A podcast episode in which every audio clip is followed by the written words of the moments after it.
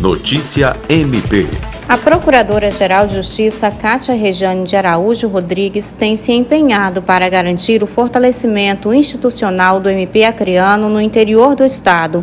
Após garantir a construção das unidades ministeriais do MP em Senador Guiomar, Plácido de Castro e Manuel Urbano, a Procuradora-Geral avança num diálogo para viabilizar a doação de um terreno para a construção da unidade ministerial de Tarauacá. Na quinta-feira, dia 1 de outubro, a chefe do MP do Acre se reuniu com a prefeita Marilete Vitorino, com quem discutiu sobre a importância de o MP atender aos interesses da população consolidando uma unidade própria num dos municípios mais populosos do Acre. A prefeita de Tarauacá disse que quem ganha com a iniciativa é a população.